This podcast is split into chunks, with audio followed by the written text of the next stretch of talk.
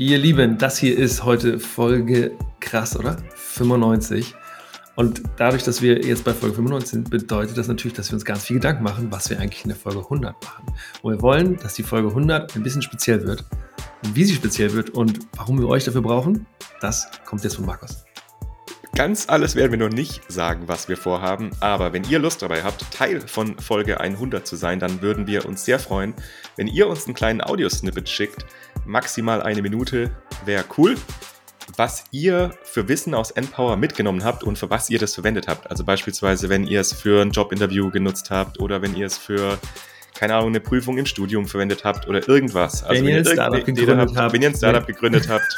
wenn ihr bei euch lokal ein, äh, ein Wärmenetz implementiert oder installiert habt oder irgendwas, egal was es ist. Also wenn ihr dabei sein wollt, genau, schickt uns gerne ein Snippet, maximal eine Minute mit äh, Dingen, die euch bewegen, mit Empower und wir freuen uns und dann seid ihr vielleicht bei Folge 100 dabei. Genau und gerne an hallo at empower-podcast.de und jetzt geht's ab in die Folge mit Kai Wenemann vom Uber oder die Zielverfehlung im Effort-Sharing-Bereich. Da sind dann die Emissionen drin, vor allem von Verkehr, Gebäude, kleine Industrie, Landwirtschaft und Abfall. Also das Wichtigste da, aber das Größte ist eben Gebäude und Verkehr. Und da ist die Lücke so zwischen 300 und 150 Millionen, also eigentlich relativ ähnlich wie die Gesamtlücke. Ähm, und hier ist natürlich das große Problem, dass man, also bis 2030, ähm, dass, wenn man da die Lücke nicht erreicht, als Deutschland ähm, Emissionszertifikate von anderen Ländern, also nicht aus dem Markt, sondern von anderen Ländern direkt ankaufen muss, perspektivisch.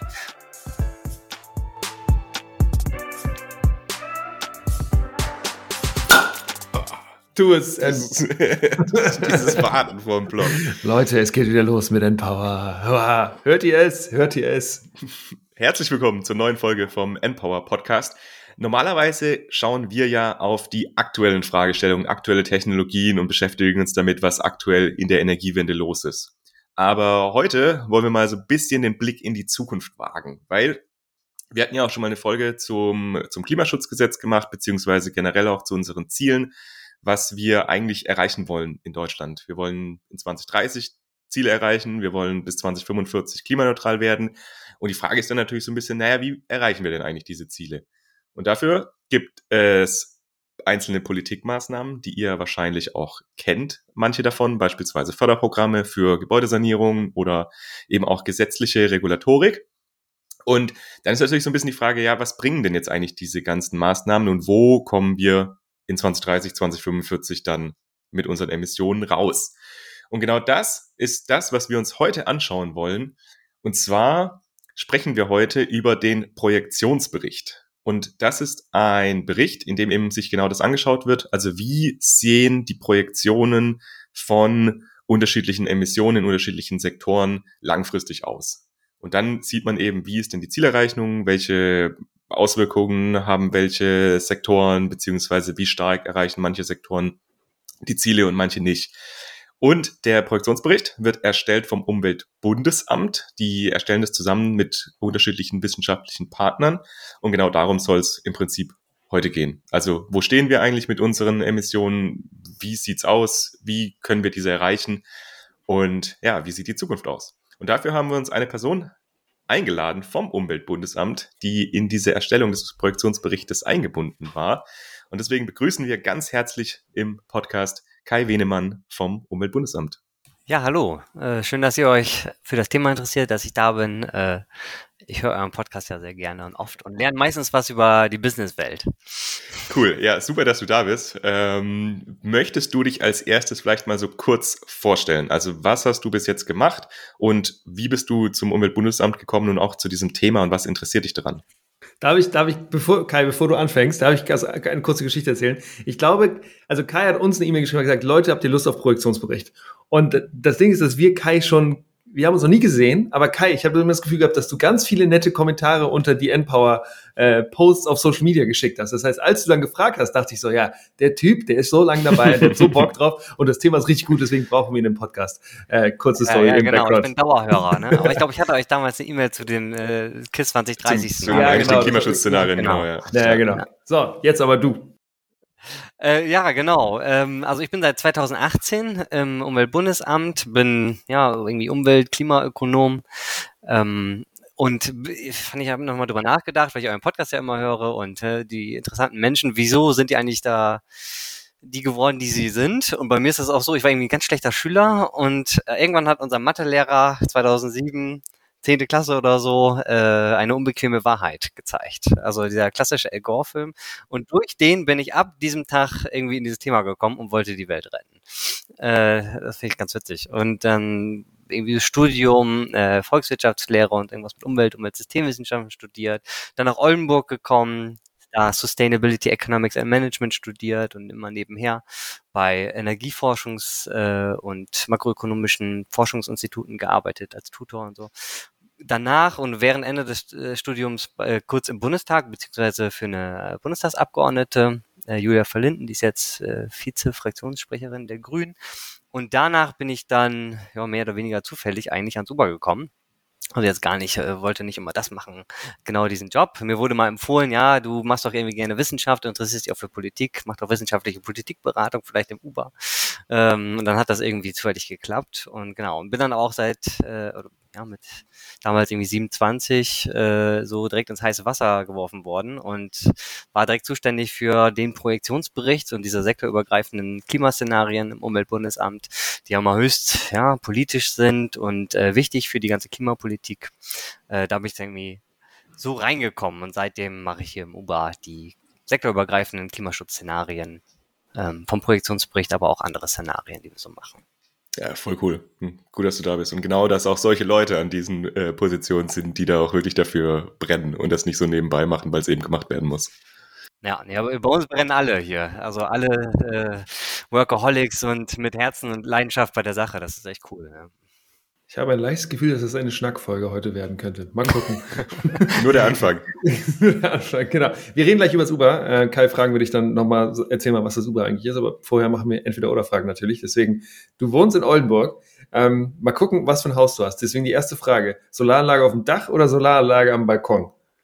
Ja, gemietete Doppelhaushälfte mit aber einer Solaranlage, die dem Vermieter gehört. Ja, aber immerhin eine Solaranlage. Bester Mann. Sehr gut. Nächste Frage. Mit dem Fahrrad oder mit dem Bahn zum Job? Ähm, äh, ich fahre erst mit dem Rad zur Bahn und steige dann da ein und fünf Stunden später aus in, in Dessau. Also beides. Genau, du wohnst in Oldenburg und du arbeitest eigentlich offiziell beim Uber in Dessau, äh, schon irgendwie abgefahren weit. Ähm, genau, schon crazy, dass das geht. Ja, es sind auch vor allem zwei unterschiedliche Klimazonen. In Oldenburg, das ist äh, 50 Kilometer entfernt von der Küste, da ist es immer so ein bisschen kälter und wenn man hier aussteigt, Sachsen-Anhalt, Prärie ist echt 8, 9 Grad meistens wärmer. Ah, krass, ja. Äh, du hast in Oldenburg und Osnabrück studiert, deswegen Oldenburg oder Osnabrück? Ganz klar Oldenburg. Ja. In Osnabrück ist ja bekannt für die gefährlichen Straßen, gerade für die Radfahrenden. äh, also da ist man echt ein paar Mal dem Tod entronnen. Ne? Alles klar, Mann. Äh, auf deinem LinkedIn-Profil steht, dass du äh, unter anderem auch Mitglied, jetzt muss ich nochmal gleich nachgucken, damit ich äh, da auch keinen keinen Schmuh erzähle. Ähm, hier auf Englisch hast du geschrieben, Member of the Working Group 2, Climate Change Committee, European Commission. Äh, ich interpretiere das mal so äh, als Komiteearbeit in der Europäischen Kommission, um eben dort auch Policy-Beratung zu machen. Deswegen die Frage, lieber in-house an sowas mitarbeiten wie den Produktionsbericht, also äh, Szenarienentwicklung in-house bei Uber oder solche Komiteearbeiten in, äh, in Brüssel fürs Europäische, für die Europäische Kommission? Nee, das klingt, glaube ich, schlauer als es ist. Äh, es ist am Ende nur eine, eine Arbeitsgruppe der EU, wo man ab und zu mal eingeladen ist, um über bestimmte Berichte äh, zu sprechen. Und das ist auch mal der Teil der Berichterstattungspflichten. Äh, von daher mache ich natürlich lieber den Projektionsbericht als äh, die schnöden Berichterstattungspflichtveranstaltungen der EU. Alles klar. Jetzt eine Frage, die man, glaube ich, nicht beantwortet oder die ein bisschen äh, brauchst du Hintergrundwissen für. Also nicht du, weil du hast es, aber für unsere Audience. Deswegen, wenn ihr damit nichts anfangen könnt, ihr, das wird gleich, äh, wir werden darüber sprechen. Ähm, lieber 331, lieber 194 oder lieber 0? Äh, null natürlich. Null natürlich. Genau, das, äh, da kommen wir gleich zu. Und dann letzte Frage noch, äh, lieber Kai, äh, lieber Green Growth Vollgas oder lieber generell auch ein bisschen Postwachstumspositionen mit eingesprenkelt? Ja, natürlich die Mitte. Wir als Umweltbundesamt haben die vorsorgeorientierte Postwachstumsposition bedeutet, äh, das ist gar nicht so wichtig, ob es wächst oder nicht. Hauptsache, das Gute wächst und das Schlechte muss raus. Okay, letzte Frage noch. Gibt es Kai eigentlich auch als Einzelperson oder ist er immer nur wir beim Uber? Nee, mich gibt es auch als Einzelperson. Ähm, natürlich hat man in Gesprächen ja auch immer die Institution im Hinterkopf. Ähm, privat dann eher äh, nicht im Podcast. Alles klar. Kai, dann gib uns doch noch mal eine Idee. Was ist das Uber eigentlich? Das Umweltbundesamt ist eine nachgeordnete Behörde vom Umweltministerium oder BMUV. Ähm, wir arbeiten aber vor allem jetzt im Zuge der Klimaschutz, ähm, mit dem Wirtschafts- und Klimaministerium zusammen. Also das sind unsere direkten Ansprechpersonen. Ähm, genau, das Umweltbundesamt insgesamt macht ja auch Vollzug, äh, macht viele Dinge, den Emissionshandel, das Herkunftsnachweisregister, die Treibhausgasminderungsquoten, die werden hier irgendwie gehandelt. Und wir machen ja vor allem wissenschaftliche Politikberatung, Klimaschutz und äh, ist immer eine andere Rolle als viele andere und dementsprechend arbeiten wir vor allem mit dem Klimaministerium. Wie groß seid ihr? Wie werdet ihr finanziert? Ich glaube, wir haben wahrscheinlich 2000 Mitarbeitende etwa. Ähm, die Mittel kommen aus dem Haushalt. Also ganz normale Bundesbehörde, wie andere auch. Genau, und ihr gebt ja auch wissenschaftliche Studien im Auftrag. Also da sind wir natürlich als Fraunhofer auch immer mal wieder involviert, äh, die dann auf Umweltbundesamt, UBA-Ausschreibungen sich bewerben. Äh, genau, und da ist ja schon dass ihr dann auch nochmal mit externen Partnern zusammenarbeitet, aber teilweise, glaube ich, auch eigene Studien und so macht, oder? Ja, genau, das ist, äh, ist ja ganz interessant. Also genau, wir kriegen die Gelder, schreiben die dann aus, auch natürlich im Projektionsbericht zum Beispiel an Forschungsinstitute und dann haben wir natürlich immer die Betreuung im Umweltbundesamt äh, der, äh, der Arbeiten. Und dann äh, bringen wir natürlich unsere eigene Expertise, die wir haben. Ähm, immer in die Prozesse mit ein. Vieles, aber gerade mit dem, was ich zu tun habe, passiert eben die knallharte Modellierung am Ende durch die Forschungsinstitute. Und äh, wir versuchen das ähm, mit dem Wissen, was wir und die ganzen Mitarbeitenden aus vielen Projekten haben, noch wieder einzubringen in die Prozesse. Mhm. Also es ist eine ganz gute Arbeitsteilung, wenngleich wir uns, glaube ich, auch wünschen würden, dass wir vielleicht äh, auch mehr noch selber machen könnten der Zukunft. Ja, weil, also bei dem Projektionsbericht, über den wir heute sprechen, da sind ja drei Institute mit dabei. Also das ist äh, Öko-Institut, das ist Fraunhofer Easy und das ist das Thün-Institut. Und du stehst nur in Anführungsstrichen als Redaktion drin, ne? aber du bist ja eigentlich kein Redakteur. Ne? Ähm, Genau, ich glaube, ihr habt das äh, Iris vergessen. Ne? Die ich wollte auch mal sagen, du hast, du hast ja, Jan ja. vergessen. Iris, oh, der, oh, der genau, Jan. Jan, genau, wenn du das genau. hier hörst, äh, genau.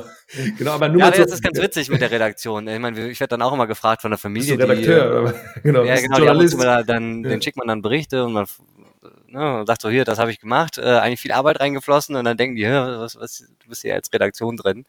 Ja, vielleicht steht da ja irgendwann in der Zukunft mal Projektleitung oder äh, Fachbegleitung, wie es im Verwaltungsdeutsch heißt. Genau. Wir haben natürlich auch Layouter und das ist, passt wahrscheinlich besser. Aber wir sind jetzt schon so ein bisschen dann quasi in dieser Projektionsbericht-Geschichte. Julius hat gerade schon die Partner aufgezeigt, beziehungsweise gesagt, äh, die daran beteiligt waren. Also kannst du uns nochmal so eine grobe Einordnung geben, Kai? Was ist denn der Projektionsbericht? Ich hatte es ja ganz am Anfang schon gesagt, dass was da drin steht etc., aber nochmal so ein bisschen auch vielleicht, wo kommt das her, warum wird er erstellt? Sorry, ich muss noch mal reinspringen und ich weiß, dass ich wieder unterbreche und ich habe gesagt, es wird eine Schnackfolge, es wird wahrscheinlich eine Schnackfolge wegen mir. Sorry, Markus dreht gerade die Augen weg, sorry. Markus, ich wollte dich fragen, warum stehst du eigentlich da nicht drin? Weißt du, da ist Heike drin, die war bei uns im Podcast und die ist vom Fraunhofer Easy aus unserer Abteilung. Da ist äh, Clemens Rode, äh, der ist auch bei uns, der, oder ich bin ja nicht mehr da, aber so, aber könnte auch sein, dass du da irgendwie, äh, warum bist du da nicht drin? Ich war in der Version einfach nicht dabei. Aber nicht dabei. bei einer zukünftigen Version bin ich eventuell dabei. Ja, alles klar. So, jetzt Kai. Ich war sorry. auch ganz überrascht, äh, dass ich den Markus neulich überhaupt mal gesehen habe in einer, in einer Videokonferenz. Ich wusste gar nicht, dass er damit was zu tun hat. Ja. Also, was ist der Bericht? Was ist der Projektionsbericht, Kai? Genau, also ganz einfach gesagt, im Projektionsbericht stehen die ganz offiziellen deutschen Treibhausgasprojektionen drin, also Vorhersagen über die Zukunft. Äh, kann man noch drüber sprechen, was Vorhersagen sind. Jetzt zum Beispiel bis äh, zum Jahr 2050. Ähm, ja, und da kann man dann tief reingehen. Äh, also es sind modellierte Szenarien, die da drin stehen. Also es ist keine Prognose. Wir machen jetzt keine Prognose mit bestimmter Wahrscheinlichkeit passiert wahrscheinlich irgendwann das und das, sondern wir machen so wenn-dann-Szenarien. Also mit der aktuellen Politik jeweils. Die aktuelle Politik ist so, wie sie ist, und dann schauen wir, wie die einzelnen Klimaschutzinstrumente wirken in der Zukunft. Also gesamt und dann aber auch äh, machen wir ein Schild hinter jedes ähm, Klimaschutzinstrument, um zu sehen, wie viel Emissionen, wie viel Millionen Tonnen das denn bringt. Ähm, ja, warum wird er gemacht? Also ganz schnöde gibt's den auch seit 20 Jahren schon. Das ist, kommt aus einer, äh, von den Vereinten Nationen aus einer Verpflichtung, meines Wissens nach, die dann die EU übernommen hat äh, in ihren Regelungen. Äh, und deswegen wird er seit 20 Jahren erstellt. Also jedes Mitgliedstaat der EU macht ähm, Treibhausgasprojektionen. Ähm, ein, Projektionsberichte stehen gar nicht äh, drin in der Regelung, sondern die machen dann alle Länder. Das hat sich so ergeben über die Jahre. Und seit 2019 mit dem Bundesklimaschutzgesetz äh, wurde das dann nochmal ins deutsche Recht überführt oder beziehungsweise da aufgenommen. Ähm, dass er erstellt wird, bis wann er erstellt werden soll. Ähm, und dann gibt es ja die bestimmten Nachsteuerungsmechanismen, wie sie bisher sind. Da ist dann der Projektionsbericht oder die Treibhausgasprojektionen sind dann immer die Referenz auch für die Nachsteuerung. Also wenn Sofortprogramme erstellt werden müssen, dann steht das explizit, glaube ich, bisher gar nicht drin, sondern steht dann drin, die Treibhausgasminderungsziele der folgenden Jahre sollen dann in den Sektoren ähm, eingehalten werden und da ist dann immer implizit die Referenz äh, der Projektionsbericht, die Projektionsdaten und auch die Klimaschutzprogramme. Ich glaube, da steht es sogar bisher explizit drin, dass auf Basis oder ähm, soll den Projektionsbericht berücksichtigen und dann müssen Klimaschutzprogramme der Bundesregierung erstellt werden. Genau, und das ist jetzt nochmal eine neue Relevanz dazugekommen durch die Novelle vom Klimaschutzgesetz, weil wir hatten da, ich glaube, das war dieses Jahr, nee, letztes Jahr, glaube ich, letztes Jahr die erste Folge nach der Sommerpause war mit Barbara Schlohmann von Expertenrat für Klimafragen. Ähm, und die haben wir auch eben zu diesem Thema, zu der Novelle vom Klimaschutzgesetz nochmal interviewt. Und da war eben jetzt auch die Aussage, oder beziehungsweise so wie es formuliert ist, dass zukünftig der Projektionsbericht da nochmal eine andere Relevanz bekommt, was auch die Erstellung von solchen Sofortprogrammen angeht. Kannst du da nochmal ein bisschen was dazu sagen, Kai? Ja, genau. Also äh, das Klimaschutzgesetz, das neue, die Novelle irgendwie 2023, die ist ja noch nicht äh, beschlossen in Kraft. Also jetzt nehmen wir in der Woche, wir treffen uns ja am 19.09. Ich glaube, jetzt ist es dem, die Tage im Bundestag.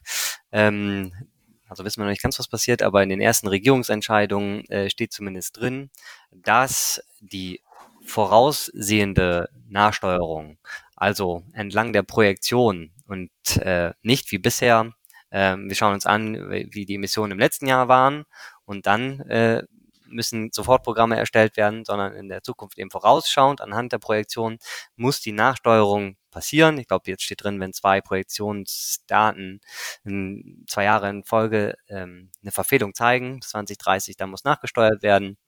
Ähm, also die Regelung ist auch als mit den zwei Jahren nicht, aber grundsätzlich, dass man in die Zukunft guckt, ähm, ist, glaube ich, als positiv zu werten. Ähm, wenngleich es natürlich auch im Klimaschutzgesetz wenn es so kommt, wie es bisher ist, natürlich auch negative Dinge gibt. Gut, Kai, dann sag mal, was sind das denn, also welche Sektoren werden denn betrachtet, welche sind denn drin? Äh, weil es gibt ja manche, bei manchen Projektionen gibt es ja, dass einzelne Sektoren, Sektoren spezifisch rausgefiltert werden oder weil sie ja aus, aus einer Anzahl an Gründen. Also was wird denn genau betrachtet, was wird genau integriert in die Berechnung? Ja, genau. Wir gucken uns alle Treibhausgasprojektionen an, äh, alle Emissionen an, alle Sektoren die Projektionen basieren ja auch immer auf den ganz offiziellen Daten, Inventardaten, die das Umweltbundesamt macht. Ähm, also gibt es ja die, äh, wir gucken uns dann die Sektoren im Klimaschutzgesetz an, also Gebäude, Verkehr, Landwirtschaft, Energiewirtschaft, ähm, ja, LULUCF, also Landnutzungsänderungen. Ähm, und äh, da sehen wir jetzt in diesem Jahr natürlich insgesamt, und natürlich auch insgesamt, und da sehen wir eine deutliche Verbesserung im Projektionsbericht 23, wenn man den vergleicht mit dem Projektionsbericht äh, 21, was ja auch der Minister immer gerne gemacht hat, also irgendwie die Gesamtemission, die Lücke von 20 bis 2030 irgendwie sinkt von 1100 auf ca. 200 Millionen Tonnen. Ne, stimmt, also wir sehen insgesamt eine große Verbesserung und auch in den jeweiligen Sektoren. Also kann man schon sagen, dass die Ampel jetzt äh, bessere Arbeit gemacht hat. Aber in einzelnen Sektoren werden dann die Ziele immer noch äh, stark verfehlt. Ne? Zum Beispiel, ne, das ist ja auch der äh, bekannte, das bekannteste Beispiel ist äh, natürlich der Verkehrssektor, eine riesengroße Lücke, weil es ja de facto relativ wenig ähm, ja, aktive Klimaschutzpolitik im, im Verkehr gibt. Also es gibt auch ein paar Verbesserungen, die sind auch signifikant und, und wichtig. Wenn man jetzt an die Lkw-Maut denkt ähm, oder auch Gelder in der Schiene, die jetzt beim letzten Mal noch gar nicht dabei waren. Ähm, ja, aber es äh, entsteht noch eine große Lücke. Und im, im Gebäudesektor, die Diskussion haben wir auch alle verfolgt, äh, zum Gebäudeenergiegesetz war auch in einer der letzten Folgen oder in der letzten Folge besteht auch noch eine große Lücke, wenngleich es auch äh, viele positive Sachen gibt, ähm, die jetzt äh, implementiert worden sind. Also, dass es ein GEG und eine Heizungsregelung gibt und wie es sie gibt, das ist schon mal auch eine Verbesserung. Ähm, in der Industrie auch und in den anderen Sektoren äh, sieht einigermaßen okay aus, insbesondere in der Energiewirtschaft. Also der, die Erneuerbaren, die werden halt sehr gut ausgebaut und das wird auch noch vorhergesagt, dass es äh, gut aussehen wird. Noch eine kurze methodische Frage, bevor wir gleich jetzt in dieses ganze Inhaltliche reinkommen. Weil du hast jetzt gerade angesprochen, dass auch sowas wie jetzt GEG-Neuregelung etc. da mit drin ist.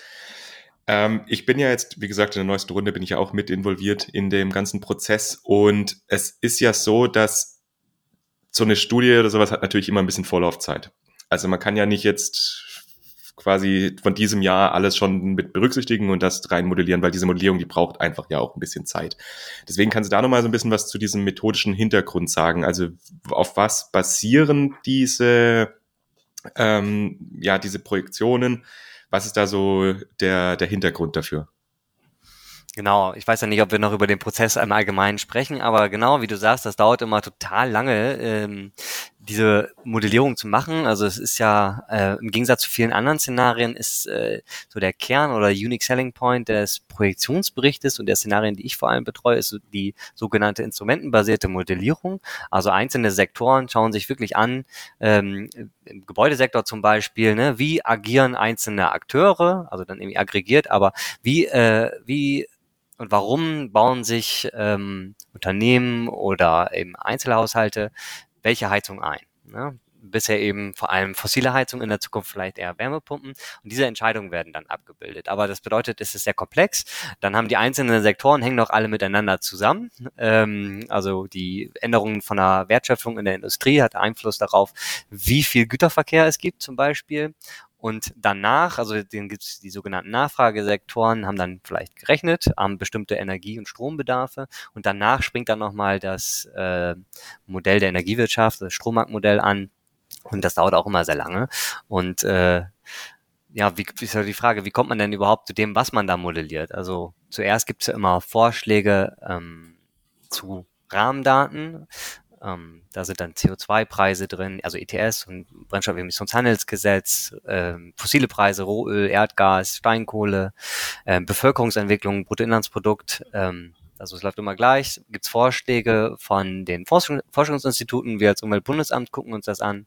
Und es ist ja ein Regierungsbericht, das heißt, wir teilen das dann auch mit den äh, Ministerien und äh, versuchen dann eine gemeinsame Linie zu bekommen. Und das funktioniert eigentlich immer ganz gut, dauert aber. Und das gleiche auch für die äh, ja, Klimaschutzinstrumente. Also sind meistens Listen äh, in den einzelnen Sektoren, aber insgesamt äh, 130, 150 einzelne Klimaschutzinstrumente, die beschrieben werden müssen. Ähm, und dann fehlen zum Beispiel irgendwelche äh, Förderdaten oder die, die haben halt nur bestimmte Ministerien Förderdaten oder äh, äh, sonstige Daten und dann versuchen wir die zu bekommen, kriegen die auch meistens und äh, das dauert aber seine Zeit, da die ganzen Informationen zusammenzusammeln und dann dauert die Modellierung so lange und dann muss man irgendwann noch einen Bericht schreiben. Genau, deswegen dauert das immer eine Zeit und ähm, dann sind irgendwie ein paar Monate vergangen. Jetzt zum Beispiel, wenn man sich das Gebäudeenergiegesetz anguckt im Projektionsbericht 23, da sind wir äh, da ist eine Version modelliert, wie wir es gedacht haben in einem Szenario. Ähm, Oktober 2022. Und irgendwie ein halbes, dreiviertel Jahr kam dann der Bericht und da ist natürlich die Welt weitergegangen.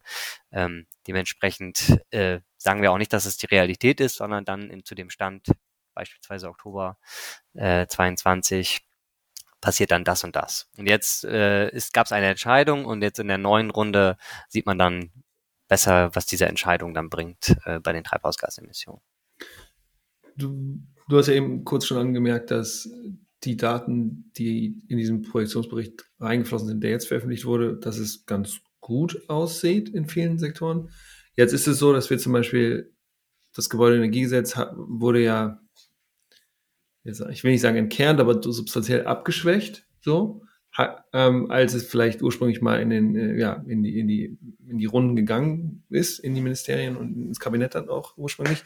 Ähm, heißt es, dass wir, wenn ich jetzt ketzerisch fragen würde, heißt es, dass eigentlich die, die, dieser Produktionsbericht, den wir da jetzt gerade haben, für den Gebäudesektor vielleicht sogar auch zu, äh, zu positiv äh, geworden ist? Also genau, im Projekt, das ist äh, also erstmal eine relevante und gute Frage. Im Projektionsbericht, äh, zum Beispiel im letzten, gibt es zwei Szenarien. Äh, da muss man immer so ein bisschen differenzieren und das ist recht komplex. Ähm, also es gibt das sogenannte MMS-Szenario, heißt dann mit Maßnahmen-Szenario. Ähm, und das bildet wirklich ganz streng die, die implementierte Politik an. Also Gesetze, die wirklich im Gesetzesblatt stehen ähm, und äh, beschlossen sind.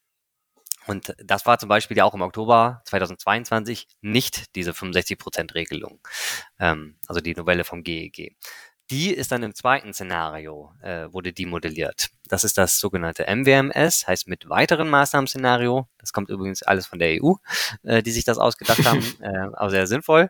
Ähm, und dieses MWMS zeigt, ähm, ja, wo es gerade Beschlüsse gibt, äh, die aber noch so ein bisschen unklar oder äh, wo noch ein paar Überlegungen drin sind, äh, wo die Regierung aber schon mal äh, beschlossen hat, also ne, nur die Regierung, nicht dann die Legislative, das, was passieren soll. Und das war dann im Oktober 2022 zum Beispiel, ähm, dass ja eigentlich zum äh, ersten, ersten 24 alle Heizungen äh, diese 65%-Regel unterliegen, also alle Heizungen. Und ähm, ja, äh, genau. Und wir sagen dann immer, dieses MWMS ist so ein bisschen, da spielt so ein bisschen die Musik. Und dann, wenn man sich schaut, äh, anschaut, wie jetzt vielleicht die Realität äh, aussehen wird, wie wir sie jetzt heute äh, glauben, dass sie eintritt, dann ist das wahrscheinlich die Realität irgendwie zwischen diesen beiden Szenarien. Also das MWMS ist ein bisschen zu optimistisch, das MMS ist vielleicht ein bisschen zu pessimistisch und deswegen ist die Realität wahrscheinlich irgendwie in der Mitte. Ähm, das sehen wir dann im, im nächsten Jahr. Habt ihr in diesem MWMS, also mit weiteren Maßnahmen, könnte da theoretisch auch der Fall passieren, dass irgendwelche, keine Ahnung, Maßnahmen abgeschafft werden sollen, dass man das aktuell diskutiert in der Gesetzgebung und dass man sagt, wir berücksichtigen dann da eine kleinere Wirkung als in dem Mitmaßnahmen-Szenario? Oder ist es eigentlich so, dass aktuell auf politischer Ebene eigentlich alles eher für noch mehr und stärkeren Klimaschutz geht? Oder also gibt es diesen Fall, dass da vielleicht auch das Szenario quasi weniger ambitioniert ist? Kann ich mich gar nicht, gibt's vielleicht, kann ich mich aber gar nicht dran erinnern, äh, dass wir das mal hatten. Meistens ist es immer, also die Diskussionen drehen sich meistens darum, dass da noch ein bisschen mehr Klimaschutzpolitik passiert. Ja, okay. Aber wir hatten auch mal die Fernpendlerpauschale, äh, die, die ist da irgendwie auch drin. Ja. Okay. Jetzt noch eine abschließende methodische Frage und dann kommen wir aber wirklich auch zum Inhalt, also was da jetzt äh, dann rausgekommen ist. Und zwar, du hattest es ja auch gesagt, es geht jetzt alles so ein bisschen hin und her und Annahmen etc ah, wie kommt man denn da, da dann dazu? Also ich meine jetzt gerade sowas wie Strompreis, Annahmen für 2030, 2040, das ist ja schon sehr in die Glaskugel geschaut. Also worauf basiert das denn? Ja, und auch sowas wie hier diese Ver Verbindung mit der kommunalen Wärmeplanung im GEG e kommt, also wie modelliert man sowas? Ja. Genau, da musst du wahrscheinlich die Kolleginnen von Iris nochmal äh, fragen und einbinden äh, oder beziehungsweise äh, Ökonstitut und Iris, die ja zusammen die Wärmenetze sich anschauen.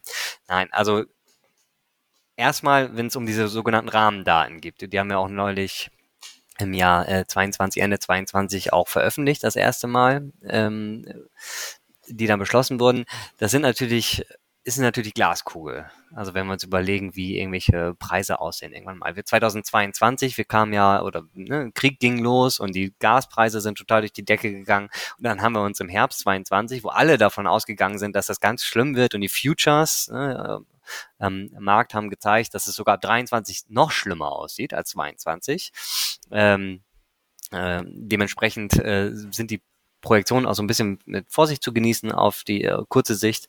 Und ähm, meistens gibt es eben Vorschläge der Forschungsinstitute, ähm, zum Beispiel auf der, äh, die dann basieren auf den Futures und dann irgendwann auf ähm, Szenarien von der WEO ähm, oder ähnliches. Die Kommission schlägt, äh, macht Vorschläge dazu, wie es aussieht, aber auch jedes Mitgliedsland ähm, beginnt ihre Projektion zu einem unterschiedlichen Zeitpunkt. Deswegen ist man auch nicht verpflichtet, die zu nehmen.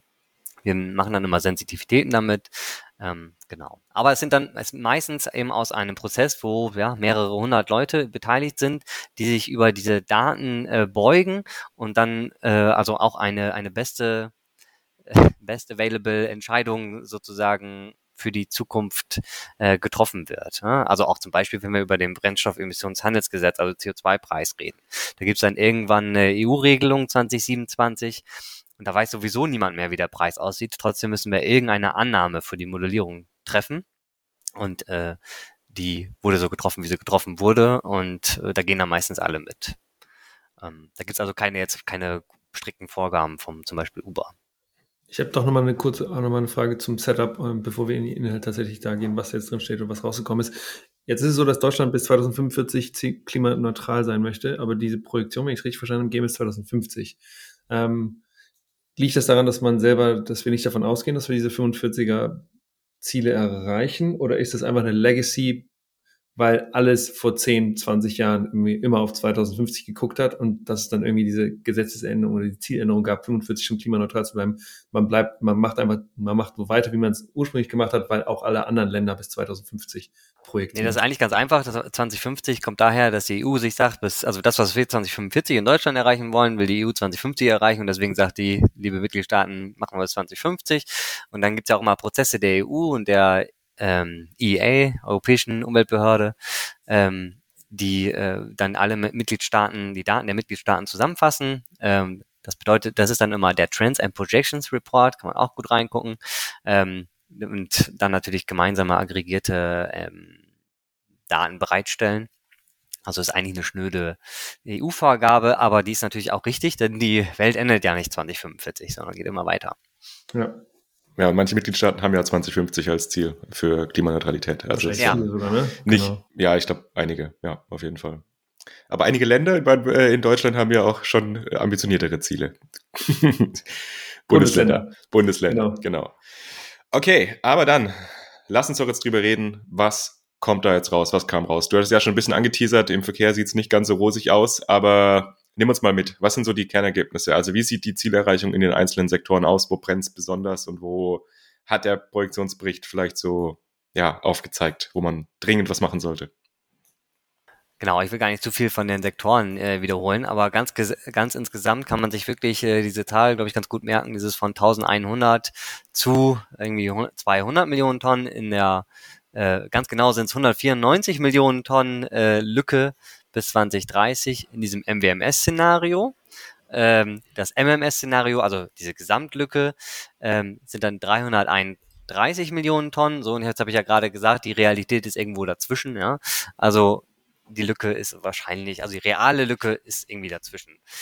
Bedeutet signifikant groß. Ähm, so, das sind so die Gesamtdaten. Und natürlich äh, 2030, das war jetzt 2030, da hört die Welt auch nicht auf, sondern äh, die, die Lücke geht weiter. Und natürlich sieht es hinten raus auch äh, schwierig aus, wenngleich man wieder methodisch über die äh, Projektion äh, sprechen kann. Man muss ja Annahmen treffen über bestimmte Förderprogramme und das ist natürlich dann auch irgendwie 2040, wie es ein Förderprogramm für Dekarbonisierung in der Industrie ähm, oder Gebäudeförderung, ne, wie nimmt man das an, hinten raus.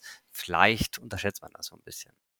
Ähm, so, das sind diese Gesamtemissionen und worauf wir auch einen großen Wert gelegt haben in unserer Kommunikation oder auch im Projektionsbericht, ähm, ist der sogenannte Effort Sharing Bereich, also der ESR abgekürzt, ähm, oder die Zielverfehlung im Effort Sharing Bereich. Da sind dann die Emissionen drin, vor allem von Verkehr, Gebäude, kleine Industrie, Landwirtschaft und Abfall. Also das Wichtigste da, aber das Größte ist eben Gebäude und Verkehr. Und da ist die Lücke so zwischen 300 und 150 Millionen, also eigentlich relativ ähnlich wie die Gesamtlücke.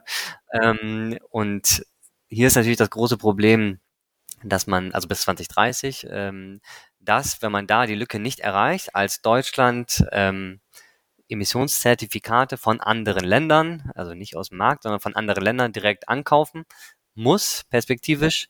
Und äh, das belastet natürlich ähm, einerseits den Haushalt, andererseits ist das natürlich äh, auch gerade die EU-Diskussion, die wir mitbekommen, wenn man dann eben äh, mitbekommt, dass Deutschland so äh, als, als größtes Land und auch die größte Zielverfehlung hat, ist das natürlich auch ein Image-Schaden, ähm, der da auftritt. Und es wird einfach super teuer irgendwann. Das sind ja auch gerade die Sektoren, die im im BEAG, im CO2-Preis im nationalen sind oder dann auch bald im EU. Das bedeutet also, es wird äh, vermutlich sehr teuer, wenn jetzt nicht schnell nachgesteuert wird, ähm, gerade im Verkehr und Gebäudesektor. Und genau, zu den einzelnen Sektoren ähm, habe ich ja, glaube ich, am Anfang schon was gesagt. Ne? Es gibt überall ein bisschen Zielverfehlung und im Verkehr eine ziemlich große. Und äh, dementsprechend gibt's äh, unterschiedlich starken Handlungsbedarf.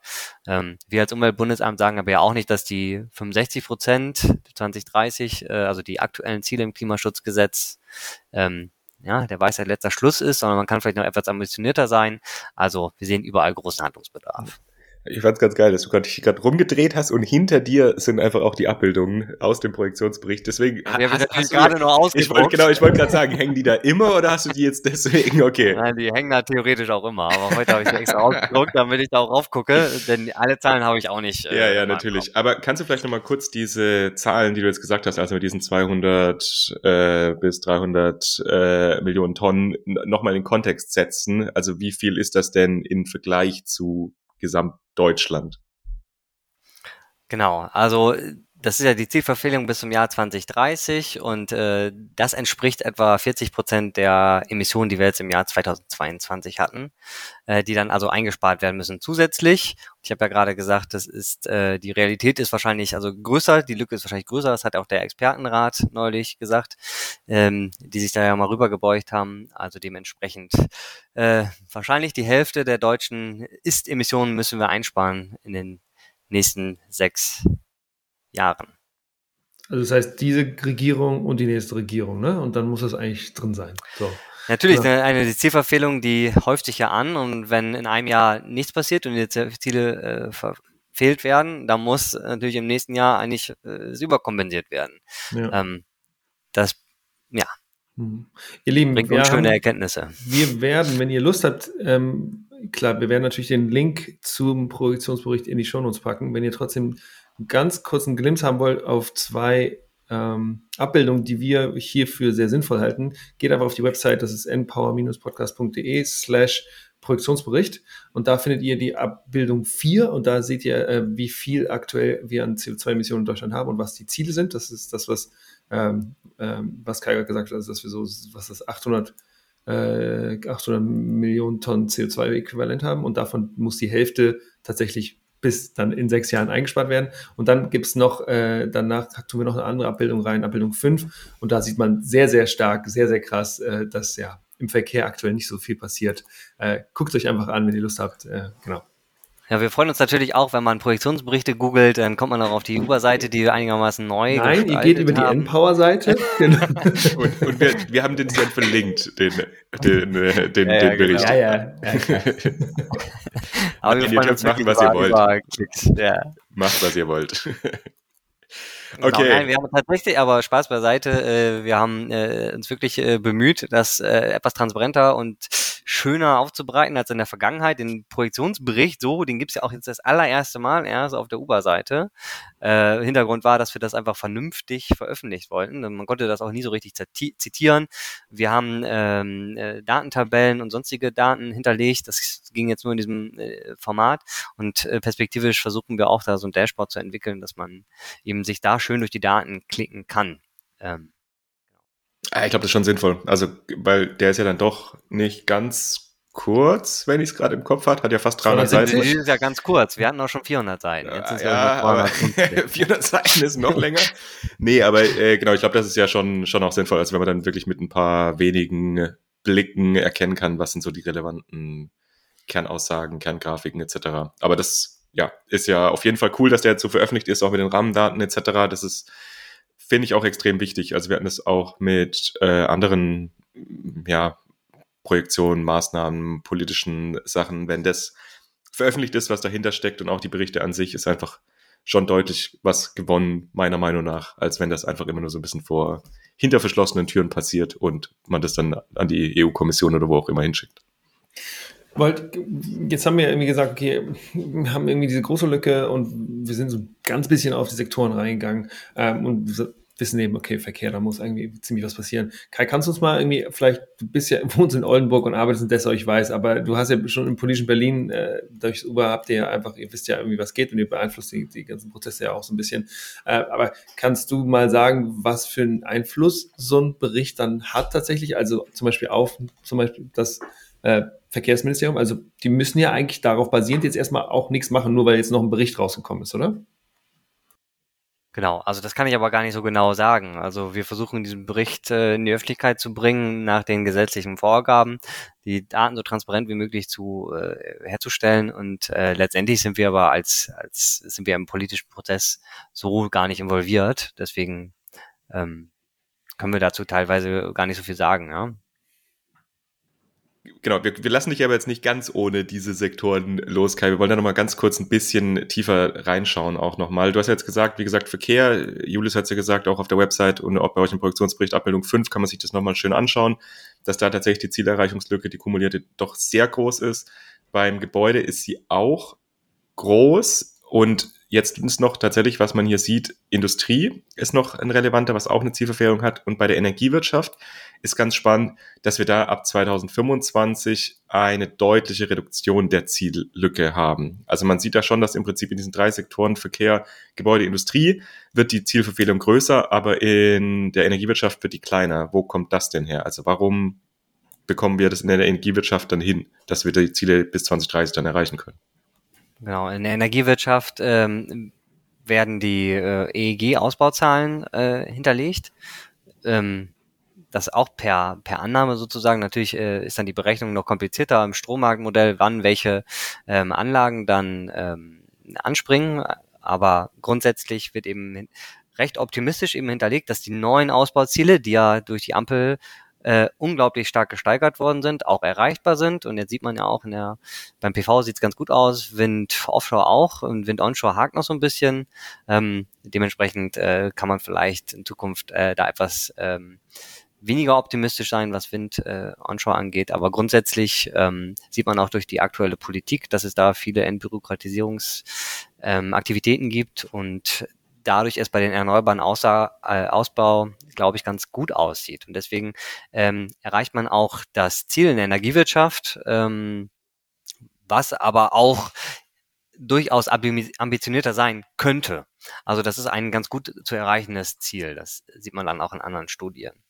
Und also ich finde es signifikant, dass man dann auf jeden Fall sieht, wie, wie stark das runtergeht. Und ich finde es spannend, dass jetzt da im Prinzip diese wenigen Politikmaßnahmen eben dazu führen, dass wir diese Zielerreichung haben. Und bei den anderen Maßnahmen, also ich weiß jetzt äh, spezifisch tatsächlich jetzt nur für Gebäude und Industrie, dass da doch relativ viele Maßnahmen auch hinterlegt sind und dass es da echt schwierig ist. Also dass wir diese Zielerreichung da schaffen können. Ja, Genau, aber da sind sich ja auch die, die, die Fachwissenschaft ist sich ja einig, dass es eigentlich, also das Einfachste und irgendwie der No-Brainer ist, erneuerbare Energien ausbauen. Das funktioniert auch einfach. Es gab halt super viele bürokratische Hemmnisse, ähm, die jetzt nach und nach gelöst worden sind und gelöst werden. Und ähm, da gibt es einfach viele Aktivitäten, auch irgendwie, dass die PV-Industrie äh, teilweise zurückkommt oder neu aufgebaut wird in der EU. So kann man da wirklich ganz, ganz optimistisch sein. Und ähm, äh, im Wind sieht man ja, dass, da, dass es da auch noch Hemmnisse gibt, sowas wie äh, Windenergieanlagen, die irgendwie nicht keine Genehmigung bekommen für Autobahnen oder dass da die Brücken kaputt sind und deswegen es daran hakt. Also da sind einfach noch ein paar Hemmnisse, die äh, gelöst werden müssten. In dieser Abbildung 5 äh, da sieht man, dass eigentlich da, also dass, dass in drei Sektoren passiert da nicht so viel, in vier Sektoren passiert da nicht viel. Das haben wir schon angesprochen. Verkehr ist es, das ist Energiewirtschaft, das ist Landwirtschaft äh, und das ist Abfallwirtschaft. Aber in zwei, da passiert wenigstens ein bisschen was, äh, wenn man sich die Projektion anguckt. Und zwar ist es so, dass in Industrie und Gebäude ab 2028, 29 die Lücke jedenfalls nicht größer wird zwischen dem MMS und dem MWMS. Das heißt, im MMS, in diesem äh, Maßnahmen, Mitmaßnahmenszenario, äh, wächst da die Lücke noch an und im MWMS, also da wo mit weiteren Maßnahmenszenarien, da wächst die nicht mehr an. Deswegen die Frage, was sind denn dafür für Maßnahmen mit eingerechnet? Hast du das vielleicht im Kopf, äh, was damit noch eingerechnet ist, so dass wir wenigstens sehen, dass im Industrie- und Gebäudebereich die Lücke wenigstens nicht noch größer wird? Genau, ja, Full Disclosure. Jetzt haben wir alle drei gerade nochmal in den Bericht geschaut und die tolle Einzelmaßnahmenbewertung äh, angeschaut. Äh, also es lohnt sich da reinzugucken, um dann zu sehen, zum Beispiel bei der Industrie, Tabelle 69, ist es im Bericht, äh, dass da im MWMS ähm, gerade die grünen Leitmärkte die eigentlich die einzige signifikante zusätzliche Minderung gegenüber dem MS, MMS sind und die grünen Leitmärkte jetzt in diesem Fall sind, äh, dass die öffentliche Beschaffung vor Abgaben macht darüber, ähm, wie ähm, eingekauft wird oder welche Gebäude gebaut werden, also welche Zementsorten es sind, ähm, solche Dinge. Also es gibt ja auch CO2-arme Zementsorgen. Ähm, genau, grüne Leitmärkte äh, könnte man natürlich auch ausbauen und äh, für mehr als die öffentliche Beschaffung äh, vorgeben. Und im Gebäudesektor ist in dem Szenario eben vor allem die 65%-Regel drin, ähm, die aber ja auch sofort ähm, wirken würde oder wenn sie so gekommen wäre. Jetzt in der neuen Regelung ist ja auch zum Beispiel die verpflichtende Energieberatung drin, die durchaus positiv zu werten ist bei all der Abschwächung. Und ähm, was aber auch wichtig ist, äh, Ende der 20er Jahre, äh, laut Plan der EU-Kommission, sollen ja die ähm, Gebäude ähm, besser saniert werden, also diese MAPS, Mindestenergiestandards, ähm, und die sind auch im MWMS abgebildet. Also wird eben angenommen, dass die Sanierung, äh, ich glaube 2027, 2028, ähm, die Sanierungsaktivitäten dort etwas gesteigert werden. Und dadurch äh, sieht es da eben ganz gut aus in den Szenarien. Ganz spannend, da sieht man nochmal, dass irgendwie öffentliche Beschaffung tatsächlich echt ein, ein Brett in die Wand, na, äh, sagt man, ich weiß nicht, sagt man irgendwie so, ne? Also, ja, aber es ist äh, ja auch, glaube ich, die, die größte, die größte Beschaffung fast in Deutschland, oder? Also ich meine auch gerade sowas wie Fahrzeugflotten, wie da beschaffen werden, Gebäude, also das ist ja einfach auch eine Menge. Infrastruktur. Ja. Ganz, ja. Okay. Dann würde ich sagen, schauen wir doch jetzt nochmal so ein bisschen auf diese Frage, was passiert denn jetzt eigentlich bei dieser Zielverfehlung und wie schaffen wir es, diese Zielverfehlung auszugleichen? Also klar, Julius hat es ja jetzt gerade gesagt, WMS, weitere Maßnahmen. Also was passiert da jetzt? Überlegt man sich da jetzt weitere Maßnahmen, um diese Zielerreichung zu, äh, um diese Zielverfehlung quasi abzubauen und die Ziele dann zu erreichen? Oder wie ist da jetzt der weitere Prozess? Was passiert da? Also wir können ja mal von unserem eigenen Prozess äh, berichten. Wir haben uns ja schon äh, 2021, als der Projektionsbericht äh, im Jahr 2021 äh, erstellt wurde und rauskam, haben wir uns äh, schon Gedanken gemacht, ja, wie können wir denn diese Lücke schließen? Und da haben wir ähm, gerade die Lücke im, 20, im, Jahr 2030 war damals noch die Frage und da haben wir uns auch mit allen Forschungsinstituten, mit dem Umweltbundesamt äh, und auch teilweise Ministerien zusammengeschlossen, um mal darüber nachzudenken, welche Instrumente müssen denn vielleicht neu geschaffen werden oder wie kann man bisherige anschärfen, um die Ziele zu erreichen. Und das haben wir auch dieses Jahr, erst vor ein paar Monaten wurde dann diese Studie veröffentlicht, die äh, ist kurz, heißt sie dieses Szenario KISS 2030, lang Klimaschutzinstrumente Szenario 2030. Ähm, kann man also auch gut äh, mal googeln und nachschauen. Und da ist für jeden einzelnen Sektor eben äh, aufgezeigt, ganz klar, auch gegenüber dem 2021er Projektionsbericht, welche konkreten Instrumente bräuchte man denn, um die äh, Ziele im Jahr 2030 zu erreichen. Ähm, und das ist aber natürlich ja, nur das Jahr 2030. Und ich habe ja gesagt, es geht eigentlich um, die, um das Budget bis 2030 in den Sektoren. Ähm, da kommt dann vielleicht demnächst nochmal eine weitere Studie, wo wir noch ein bisschen äh, ambitionierter äh, sind. Ja, und was auf politischer Ebene passiert, äh, das haben wir natürlich nicht so richtig. Ähm, äh, das können wir nicht vorhersagen. Ähm, man kann jetzt natürlich nur hoffen, dass äh, das Klimaschutzgesetz nochmal mehr Wirkung entfaltet und dann äh, wahrscheinlich erst im nächsten Jahr ähm, da äh, neue Klimaschutzdiskussionen äh, und die Klimazieellücke zur Diskussion stehen. Da schaut sich der Expertenrat ja vermutlich das nochmal äh, genauer an ähm, und kann man also nur hoffen, dass äh, es bestimmte Nachsteuerungen nochmal gibt. Es wird aber natürlich, ne, das muss man auch sehen, äh, vielleicht nächstes, also wir sind bald im 24 und die Lücken sind im sehr groß und die Infrastruktur dauert lange, deswegen ist es dann auch äh, irgendwann schwierig, die Ziele zu erreichen. Und äh, man hat natürlich jahrelang verpennt. Ähm, aber dennoch möglich, ne? das ist klar. Aber man braucht alle Anstrengungen, gerade auch beim Infrastrukturausbau. Also Schiene, ÖPNV, Ladeinfrastruktur, ähm, Netze grundsätzlich, ne? Aus dem Norden in den Süden. Ja, ja, genau. Ist ja, passt ja zu dieser Woche, genau. Auch. Aber hast du ein Gefühl dafür, wie das wahrgenommen wird in den Ministerien? Also ist das für die auch ein relevanter Bericht? Ist das für die wichtig oder ist das halt sowas, dass das abgearbeitet werden muss? Ja, das, wir arbeiten ja vor allem mit dem Wirtschafts- und Klimaministerium zusammen. Ähm, äh, aber ja auch nicht mit den direkten Alltagsdiskussionen.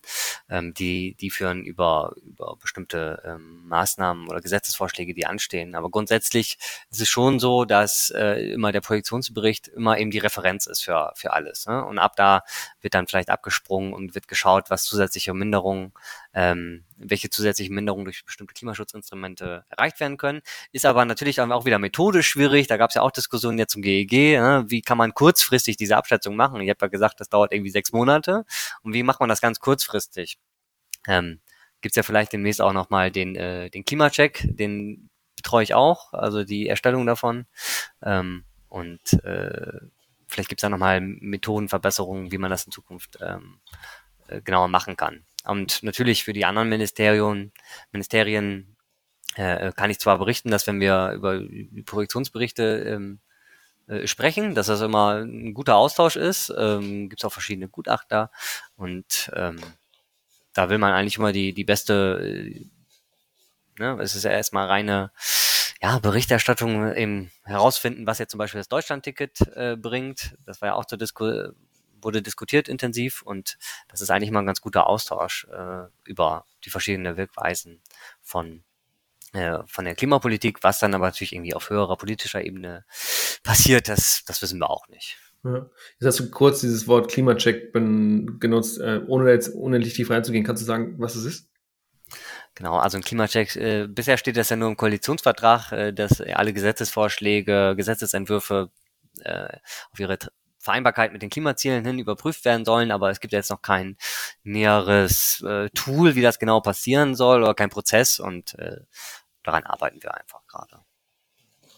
Spannend. Ja, ist ja auch sinnvoll, sich das anzuschauen, wie die jeweiligen Maßnahmen wirken und Klar, ob die wenn du, positive wenn du oder negative Auswirkungen haben. dekarbonisieren willst und in eine Clean Tech Wirtschaft reinkommen willst, dann musst du das ja eigentlich machen. Also, weil jedes Gesetz ja Genau, nein, es ist, glaube ich, äh, schon, schon wichtig, dass man auch so kurzfristige Analysen etwas vielleicht noch verbessern kann, transparenter machen kann. Ähm, ähm, gerade zum Beispiel bei der Gebäudeenergiediskussion beim Heizungsgesetz äh, fehlte es aus meiner Sicht so ein bisschen an, an Daten äh, als Diskussionsgrundlage.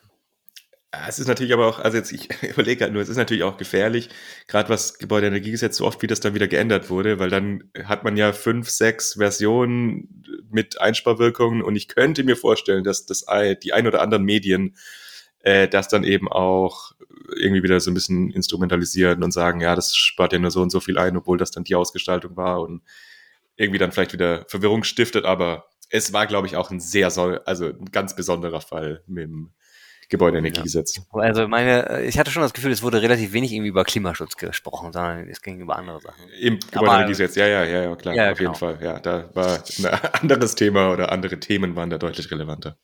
Cool, dann lieber Kai, dann äh, ja, sag noch mal vielleicht letztes Wort. Wie geht's jetzt ganz spezifisch bei dir weiter oder wann können wir erwarten, dass wann der, wann der nächste, wann der nächste Klima, der nächste Projektionsbericht dann rauskommt? Du hast ja gesagt, dass ihr, äh, dass das länger, relativ lange Zeit, also wann können wir erwarten, dass wann dann der nächste rauskommt?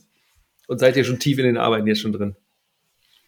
ich glaube, dafür, äh, dazu kann ich gar nicht so viel berichten. Ähm, es gibt ja noch diese KSG-Novelle, die gerade diskutiert wird. Ähm, von daher ist es noch so ein bisschen offen, wann was passiert. Ähm, aber die Arbeiten zu, zu vielen Szenarien finden immer parallel statt.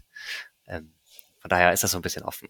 Genau. Aber grundsätzlich ist es, grundsätzlich ist es im KSG schon so vorgesehen, dass das dann jährlich passieren soll, oder? Also so wie das KSG genau, nee, aktuell gerade ausgeführt Genau, wir ist. haben schon in der in weiser KSG, Voraussicht bei unserer letzten Klimaschutzgesetz, für die, die es ja. nicht wissen, oder? Wichtiger Hinweis, ja. Just saying. so, Kai, hau rein. Oh, sorry. ähm, ja, genau, jährlich, ja. Nein, in weiser Voraussicht haben wir ähm, schon in dem letzten, in der Ausschreibung oder im Projekt geplant, dass es jährlich stattfinden soll, ne? Neuerdings. Äh, vorher war es immer nur alle zwei Jahre und ähm, jetzt äh, schauen wir mal, dass wir auch äh, in Zukunft gute Projektionen liefern werden. Cool. Und sonst, ansonsten, Kai, wie sieht's bei euch am Umweltbundesamt aus? Wenn man jetzt ganz fasziniert ist von der Arbeit und dem, was du machst und vielleicht auch Lust hätte, in den Bereich was zu machen, gibt's bei euch Möglichkeiten? Genau, ich hoffe, das war nicht abschreckend, äh, sondern äh, man äh, konnte ein bisschen erfahren, was wir so machen. Und ich glaube, das Gute ist, dass man echt äh, schnell tief einsteigen kann in die verschiedenen äh, Arbeiten, ähm, gerade in die Politikberatung und man ist immer ziemlich eng dran und erfährt viel und über Szenarien. Also äh, ich mache also gerne Werbung für äh, gerade, ich weiß ja nicht, wie die Hörenden sind, aber äh, Pflichtpraktikas, äh, da werden äh, Bewerbung gerne gesehen, äh, auch gerne bei uns. Ne? Wir sind im Fachgebiet 512, Strategien und Szenarien zu Klimaschutz und Energien. Gerne adressieren. Ähm, kann man an spannenden Sachen mitarbeiten und äh, ich poste auch äh, bei LinkedIn gerade ähm, Stellenanzeigen in unserem Fachgebiet immer intensiv. Also äh, gerne dann darauf bewerben, wenn es wieder soweit ist. Ich glaube, bald äh, werden auch neue Kollegen, Kolleginnen gesucht.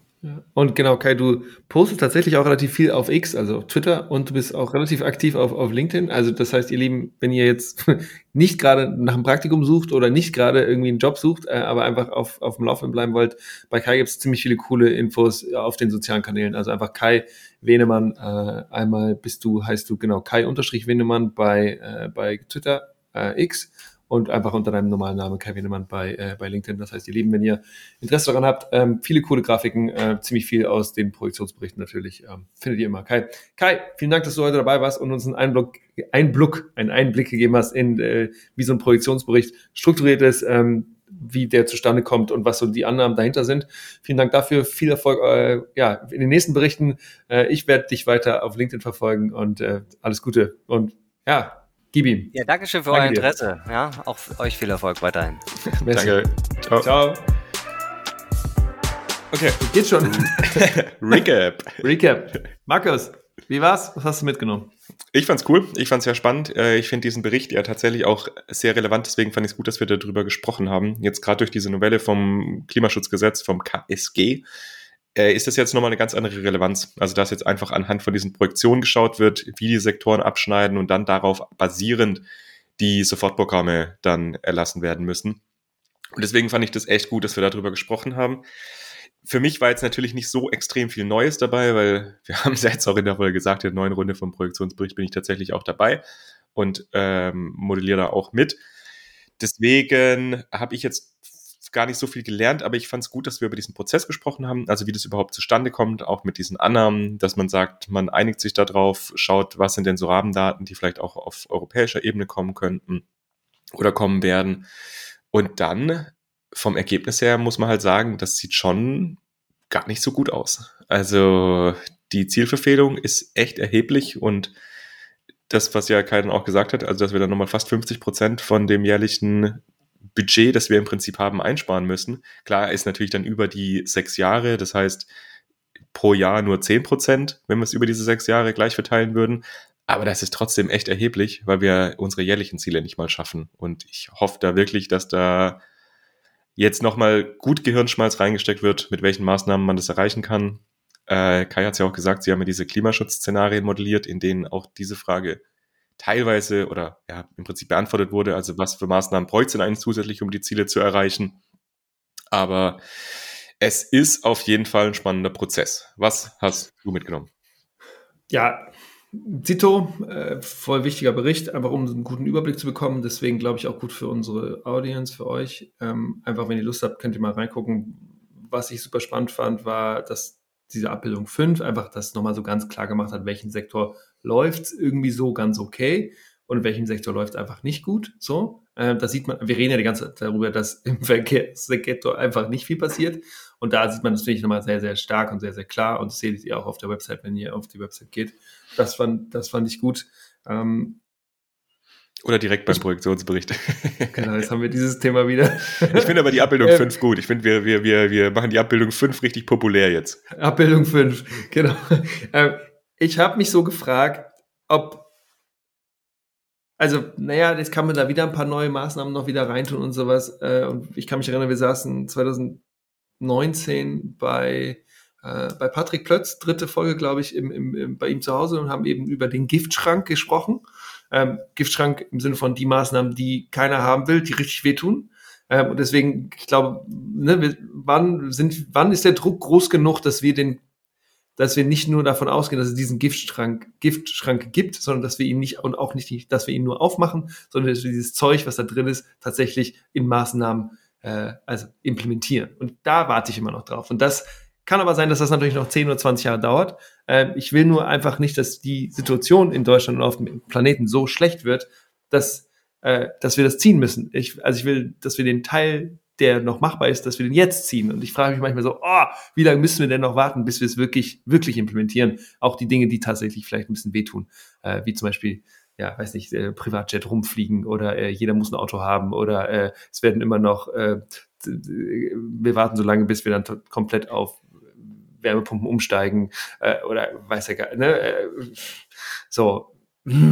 Manchmal so, genau. Aber äh, so ist das eben und äh, Policy ist äh, auch ein langer, langer, langfristiger Prozess. So, genau. Das war mein kleiner Rant. Was willst du dazu noch sagen? Bevor zum Rant will ich gar mache? nichts mehr. Nee, genau, zum Rant will ich gar nichts mehr sagen. Also im Prinzip hast du alles gesagt. Äh, es ist, ja, also das wird schon, schon schwierig jetzt, weil du jetzt gesagt hast, Giftschrank. Also Kai hatte das ja nochmal gesagt, man muss sich auch bewusst sein, dass die Zielverfehlung, die man hat, die ist im Prinzip auch schon teilweise im Giftschrank drin, weil wir uns ja diese Zertifikate dann einfach in anderen Ländern einkaufen müssen und das wird auch nicht ganz billig. Und genau, aber das ist wenigstens mal ein Druckmittel. So. Also da hat, glaube ich, da gibt es ein paar Menschen, die da einfach Angst vor haben oder die Schiss davor haben, weil wir dann eben Ressourcen dafür investieren oder ausgeben müssen, die wir eigentlich auch nutzen könnten, um unsere Wirtschaft zu dekarbonisieren. So. Genau. Das Ding ist, auch wenn das alles immer schwierig ist, wir, wir, machen den Podcast ja auch, damit wir einen Beitrag leisten und irgendwo lohnt es sich ja nicht, einen Podcast über ein Thema zu machen, was immer irgendwie heiti-teiti alles toll ist. Wir sind ja kein Ken, Ken und Barbie hier, sondern wir wollen einen Beitrag leisten und das, dann suchen wir uns was aus, wo es eben auch ein bisschen schlecht läuft, gefühlt. Und trotzdem, ganz wichtig, ne, wir machen das, weil wir eben noch ganz viel machen können. So, Fatalismus ist Todsünde, ja. Also Fatalismus, nichts machen und alles ist schlimm und Kopf in Sand, das bringt ja auch gar nichts. Und äh, deswegen sind wir auch hier. Und deswegen der wunderbare Übergang nochmal, womit wir angefangen haben in der Episode, nämlich bald kommt Episode 100 und wir würden uns freuen, dass ihr uns kurze Snippets zusendet per E-Mail, was ihr mit dem Wissen bei Endpower, was ihr bei, vielleicht bei Endpower hoffentlich bekommen habt, was ihr damit gemacht habt. Sei es, dass ihr einen Job bekommen habt, dass ihr jemand kennengelernt habt, den ihr ganz toll findet, mit der ihr jetzt ganz Projekte macht oder sowas. Schickt uns coole, coole Nachrichten, was ihr, was Endpower in eurem Leben vielleicht gemacht hat und das, wenn das das, das werden wir uns alles anhören. Wir werden uns ganz einfach freuen, dass, dass es euch gibt und dass ihr dabei seid auf dieser Reise. Und dann werden wir ähm, die, äh, genau, wenn wir uns, werden wir die in die Folge 100 reinpacken. Und wenn ihr Lust habt, dabei zu sein, dann schickt uns, dann denkt drüber nach, was ihr machen wollt, nimmt es auf, schickt es uns per E-Mail äh, und dann kommt es in die Folge 100 und dann äh, machen wir, ja, ich ich weiß gar nicht, was ich sagen soll. Ich habe voll Bock drauf und ich finde es schön, dass ihr nochmal ein bisschen mitbekommt, dass ihr eben auch nicht allein seid, die ihr das über Spotify hört, sondern dass es ganz, ganz viele andere Leute gibt, äh, die das auch hören, weil unsere Zahlen gehen immer weiter hoch. Äh, wir haben gerade nachgeguckt, irgendwie 70.000 Impressions, ich weiß gar nicht, in den letzten 30 Tagen nur über Spotify. Äh, genau ihr seid nicht alleine, wir sind nicht alleine. Fatalismus ist Todsünde. Weiter geht's. Markus, deine letzten drei Worte. Ich weiß gar nicht mehr, was ich noch sagen soll. Also ich freue mich auch drauf. Ich würde mich riesig drüber freuen, wenn, wenn, wenn ihr uns diese, diese äh, kurzen Snippets schickt, also maximal eine Minute, dass wir da noch einige reinbekommen in die Folge. Das wäre richtig cool. Und ansonsten, ja, hören wir uns in zwei Wochen mit einer coolen Folge, die wir jetzt auch schon so ein bisschen angeteasert haben. Habe ich heute gesagt. Und zwar reden wir drüber, wie denn eigentlich Baden-Württemberg die Klimaziele erreichen kann, und zwar Klimaneutralität bis 2040. Also seid da gespannt drauf. Ja. Wollen wir schon sagen, mit wem? Oder noch nicht? Ey, lass mal. Machen wir nicht. Okay, alles klar. Ihr Lieben, in zwei Wochen mal gucken. Wird spannend. Hau rein. Bye, bye. Ciao.